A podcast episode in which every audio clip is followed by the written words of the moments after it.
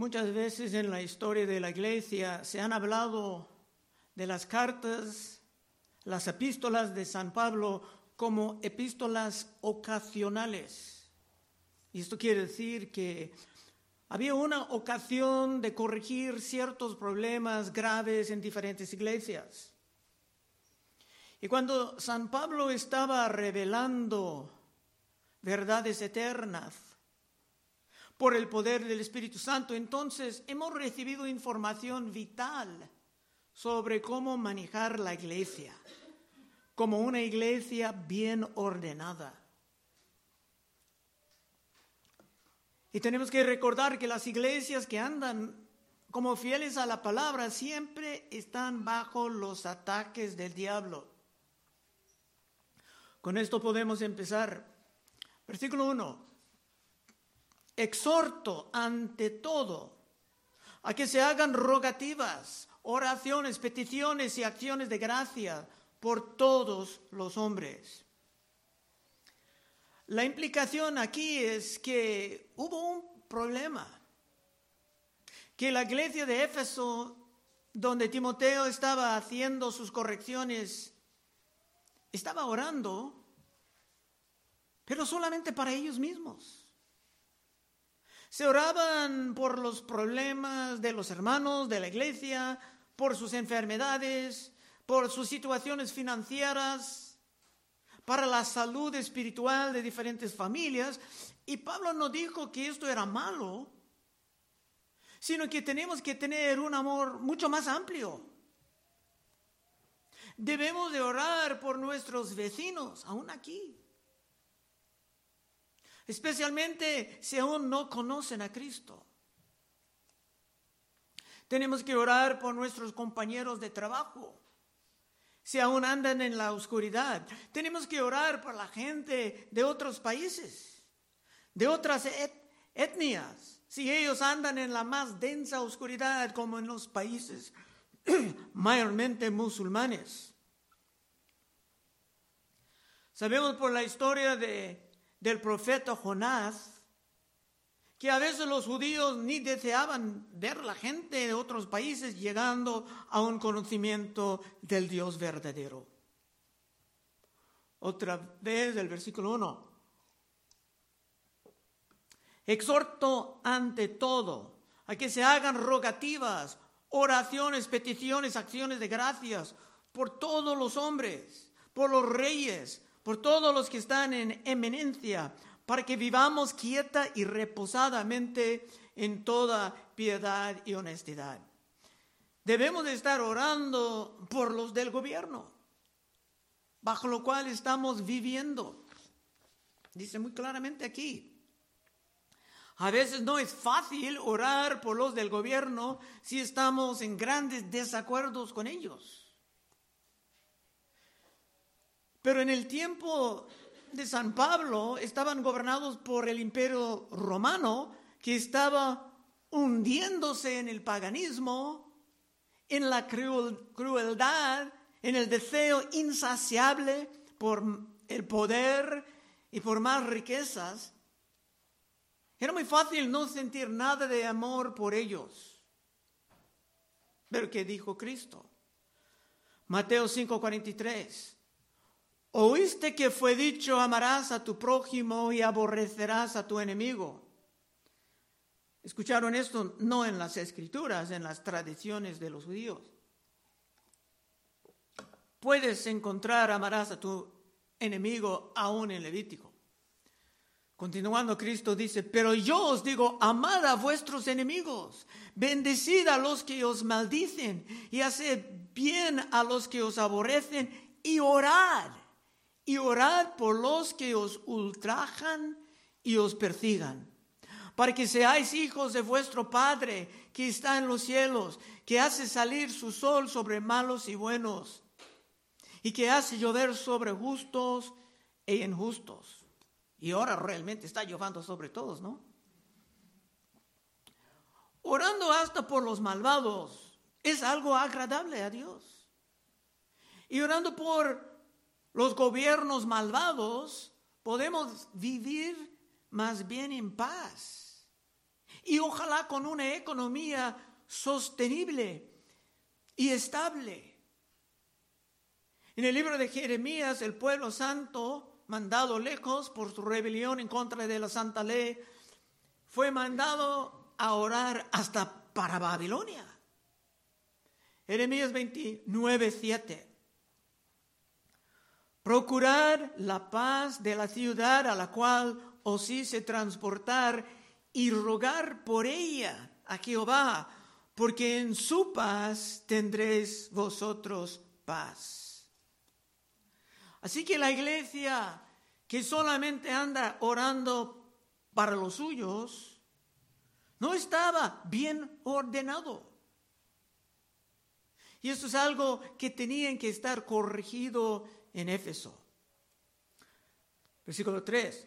Porque esto es bueno y agradable delante de Dios nuestro Salvador, el cual quiere que todos los hombres sean salvos y vengan al conocimiento de la verdad. Pero ¿qué pasa si no sean salvos? Y si no llegan al conocimiento de la verdad. Es que van a pasar una eternidad en el infierno. Y esto es tal vez la razón de que no estamos orando para todos.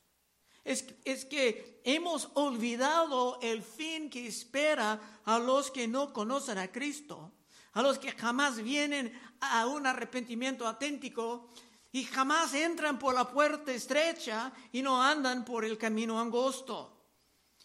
Mateo 7:13, entrad por la puerta estrecha, porque ancha es la puerta y espacioso el camino que lleva a la perdición.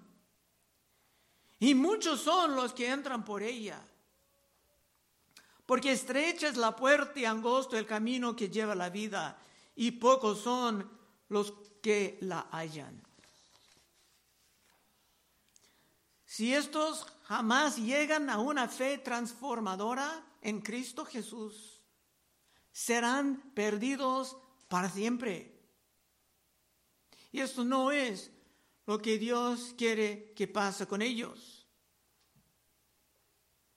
Pero el diablo quiere que olvidamos de todo esto, que bloqueamos de nuestras mentes la realidad de un infierno eterno. Tres, porque esto es bueno y agradable delante de Dios nuestro Salvador, el cual quiere que todos los hombres sean salvos y vengan al conocimiento de la verdad. Dios no quiere ver a nadie quemando, sufriendo para siempre, pagando el último cuadrante por sus pecados. Por esto dijo Dios en el libro de Ezequiel, explicando cómo es en 33.11, vivo yo, dice Jehová, está jurando por su nombre, vivo yo, dice Jehová el Señor, que no quiero la muerte del impío, sino que se vuelva el impío de su camino y viva. Volveos, volveos de vuestros malos caminos, porque moriréis, oh casa de Israel. Y Cristo mostraba el mismo llorando sobre Jerusalén en amor. Jerusalén eh, que siempre resistía su predicación, de todos modos Cristo tenía un gran amor por ellos. Mateo 23, 37. Jerusalén, Jerusalén que mates a los profetas y apedreas a los que te son enviados. ¿Cuántas veces quise juntar a tus hijos como la gallina? Junto, junta sus polluelos debajo de sus alas y no quisiste. No es que la voluntad de Dios es ausente, la voluntad del hombre es ausente de arrepentirse y venir a Cristo. Cuando olvidamos de los perdidos, entonces hemos apartado del corazón de Cristo, quien hablaba mucho sobre el infierno. Nadie hablaba más del infierno en toda la Biblia que Cristo Jesús, para mantener toda la realidad delante de nuestros ojos. Marcos 9:47, y si tu ojo te fuera ocasión de caer, sácalo, Mejor te es entrar en el reino de Dios con un ojo que teniendo dos ojos ser echado al infierno, donde el gusano de ellos no muere y el fuego nunca se apaga. Y Cristo repetía algo semejante tres veces. Nadie hablaba más del infierno que Cristo Jesús, que vino para rescatarnos de la ira actual de Dios. Mateo 13, 49. Así será el fin del siglo. Saldrán los ángeles y apartarán los malos de entre los justos y los echarán en el horno de fuego. Allí será el lloro y el crujir de dientes. Cuando imaginamos nuestros amigos, nuestros vecinos, las personas aún no convertidas en nuestras familias, sufriendo por una eternidad, justamente por sus pecados, esto debe de motivarnos a la oración por todos. Uno más de Cristo, Lucas 12, 4. Mas os digo, amigos míos, no temáis a los que maten el cuerpo y después nada más puedan hacer. Pues, pues os enseñaré a quién debéis temer. Temed a aquel que después de haber quitado la vida tiene poder de echar en el infierno. Sí os digo, a este temed. Esto también es la prueba de que el temor es una forma de alabanza. Lo que tú temes puede ser tu ídolo. Dios mandaba a su Hijo para sufrir y nos manda a nosotros para publicar el Evangelio, para rescatar muchos de los sufrimientos inevitables y insoportables que vendrán a los que mueren sin Cristo. Amén. Cinco, porque hay un solo Dios y un solo mediador entre Dios y los hombres, Jesucristo hombre, el cual se dio a sí mismo en rescate por todos, de lo cual se dio testimonio a su debido tiempo. Esto era algo no tan conocido en el Testamento antiguo, pero ya en el nuevo tiempo del Nuevo Testamento está saliendo a todo el mundo. Hay un solo Dios y una sola manera de venir a este Dios. No hay nada de esperanza aparte de Cristo, como dijeron en Hechos 4:12. Y en ningún otro hay salvación, porque no hay otro nombre bajo el cielo dado a los hombres en que podamos ser salvos. En la cultura moderna y satánica, quiere que la gente andan pensando, bueno, pues los musulmanes están bien, tienen su Dios. Los hindúes tienen sus muchos dioses. Los judíos tienen su Dios. Pero eso es un gran engaño. Bloqueando a la gente de la verdad. Solamente hay salvación en Cristo Jesús. Porque solamente Cristo tiene la solución por el pecado. Pueden preguntar un judío, un hindú, ¿cuál es la solución en tu fe por el pecado? No van a saber de lo que estás hablando. Cinco, porque hay un solo Dios y un solo mediador entre Dios y los hombres, Jesucristo hombre, el cual se dio a sí mismo en rescate por todos, de lo cual se dio testimonio a su debido tiempo. Es también un error pensar que hay más mediadores que Cristo. Como en la iglesia católica romana se oran a veces a María, o muchas veces, o a otros santos. Pero María no es nuestro mediador porque la, escritura se anuncia muy claramente que hay un solo mediador. Romanos 8:34 ¿Quién es el que condenará? Condenará. Cristo es el que murió, más aún el que también resucitó, el que además está a la diestra de Dios, el que también intercede por nosotros.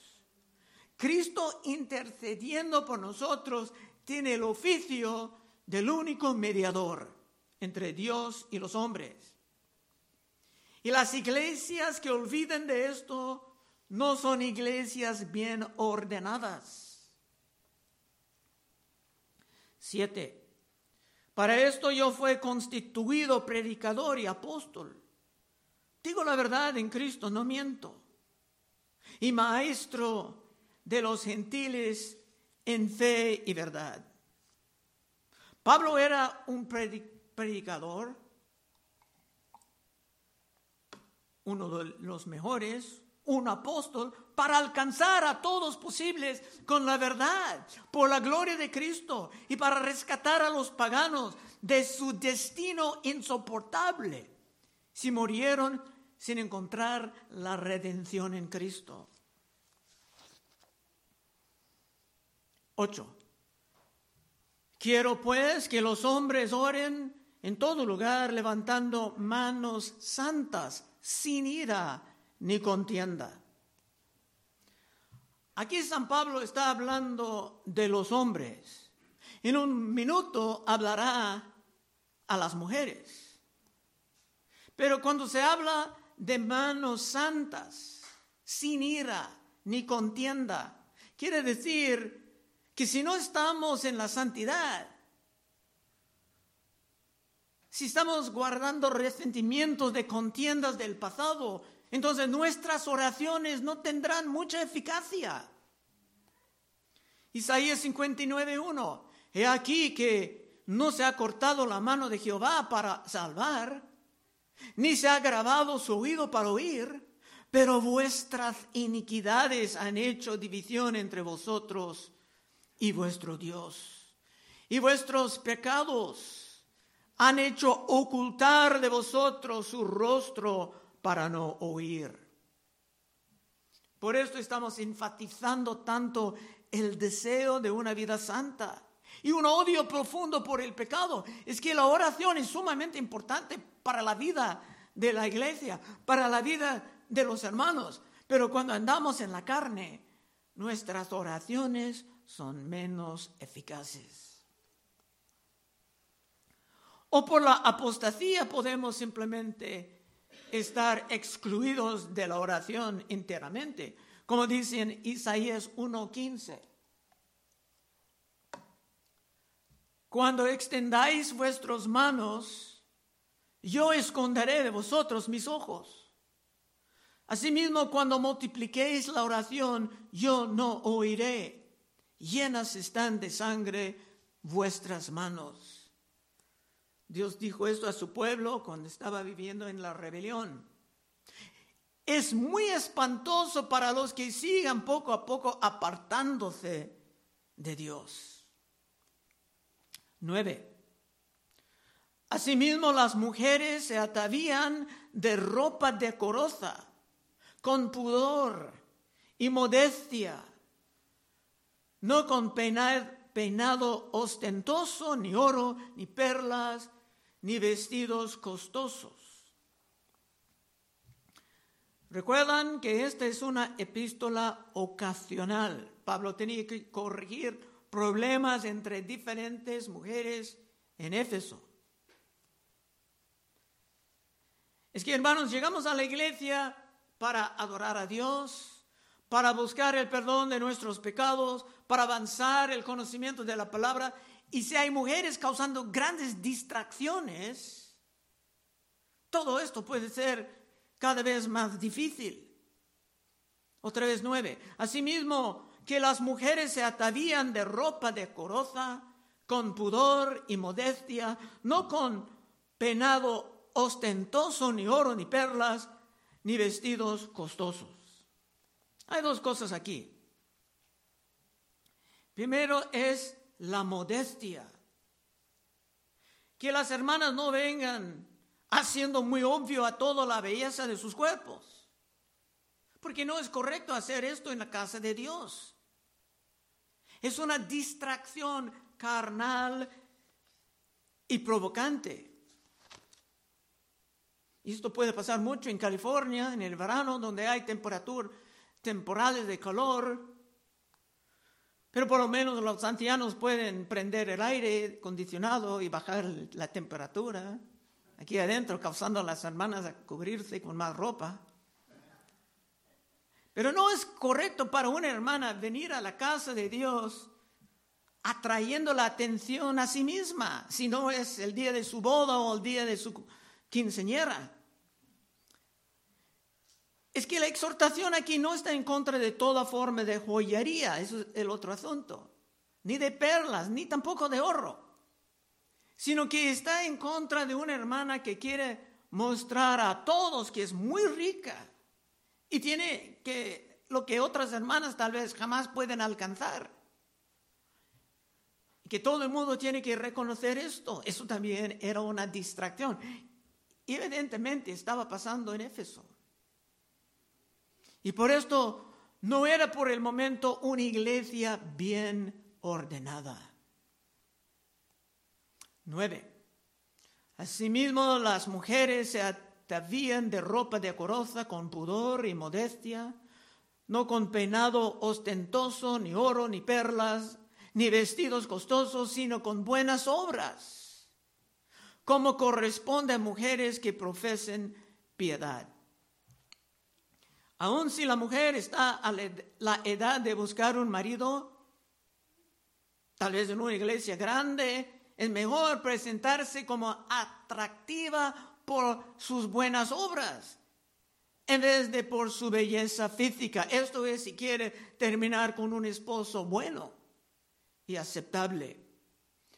Primero de Pedro 3.3 dice, vuestro atavío, tu ropa, tu manera de tu apariencia no sea el externo de penados ostentosos, de adornos de oro o de vestidos lujosos, sino el interno, el del corazón, en el incorruptible ornato de un espíritu afable y apacible, que es de gran estima delante de Dios.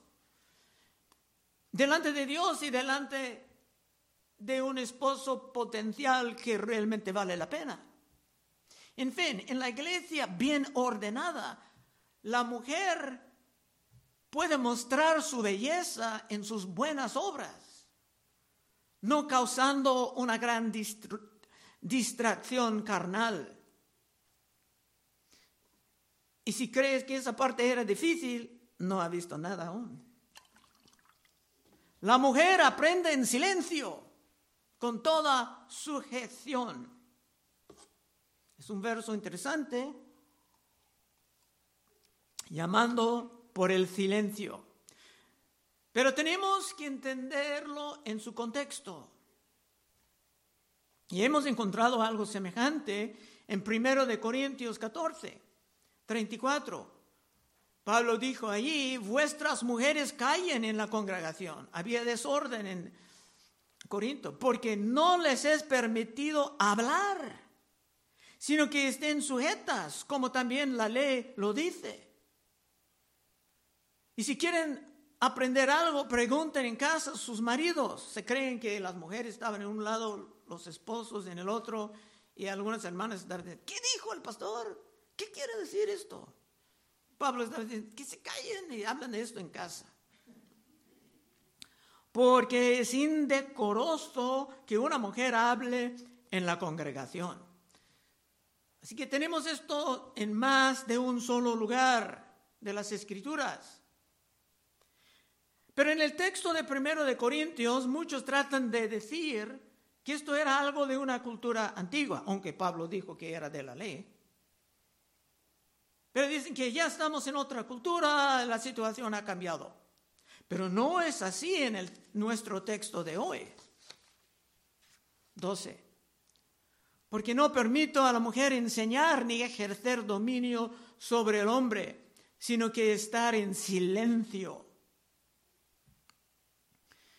En nuestros tiempos de gran corrupción y apostasía, este texto es un campo de batalla. Y era probablemente una batalla en Éfeso, es que en la antigüedad, en muchas culturas, las mujeres estaban tratadas como inferiores. Aún hoy en día hay culturas entre los musulmanes que ni quieren dejar a las mujeres ir a la universidad.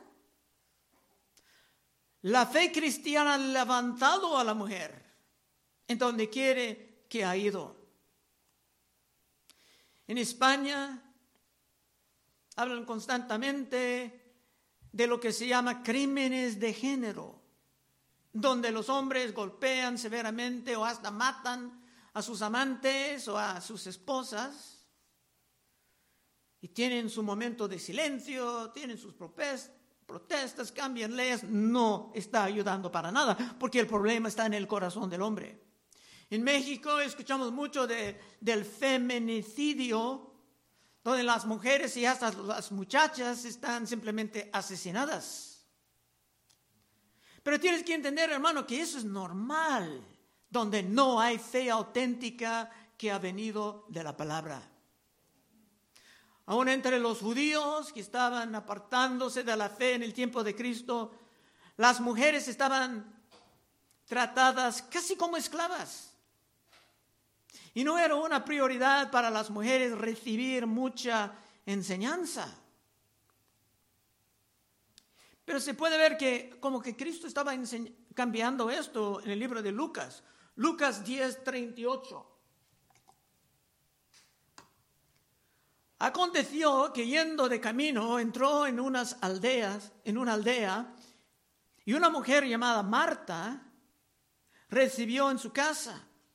Esta tenía una hermana que se llamaba María, la cual sentándose a los pies de Jesús oía la palabra, estaba aprendiendo. Pero Marta se preocupaba con muchos quehaceres y acercándose dijo, Señor, ¿no te, ¿no te da cuidado que mi hermana me deje servir sola? Dile pues que me ayude. Respondiendo Jesús le dijo, Marta, Marta, afanada y turbada estás con muchas cosas, pero solamente una cosa es necesaria y María ha escogido la buena parte, la cual no le será quitada. Marta pensaba que su hermana María, María debe de estar en la cocina, lejos de los estudios, preparando comida. Eso era el concepto de las mujeres. Pero Cristo dijo que no, sino que María ha escogido la buena parte, la cual no le será quitada. Era correcto para la mujer aprender y avanzar en su conocimiento de la palabra. Hay un sentido que, en que en Cristo somos iguales espiritualmente, pero no somos siempre iguales en términos de los oficios y los papeles. 12. Porque no permito a la mujer enseñar ni ejercer dominio sobre el hombre, sino estar en silencio. Parece que había mujeres en Éfeso que han sufrido por la cultura judía, que vio a la mujer como menos, que era una postura equivocada, claro, pero ahora ellas deseaban tomar posición de pastores y gobernar sobre las iglesias. Y eso es algo que Pablo tenía que declarar como prohibido. Los que luchan en contra de esto van a decir que somos iguales espiritualmente, eso es cierto. Gálatas 3:28. Ya no hay judío ni griego, no hay esclavo ni libre, no hay varón ni mujer, porque todos vosotros sois uno en Cristo Jesús. Tenemos igualdad espiritualmente, pero no en los oficios, no en todos los papeles. Como veremos en el próximo capítulo, sobre las calificaciones de los ancianos en la iglesia. Cristo jamás tenía ninguna mujer entre los doce apóstoles, pero sí había muchas mujeres ayudando en el ministerio. Y para los que creen que esto es solamente aplicable a una cultura antigua, miren lo que dice el próximo verso. Porque Adán fue formado primero después Eva.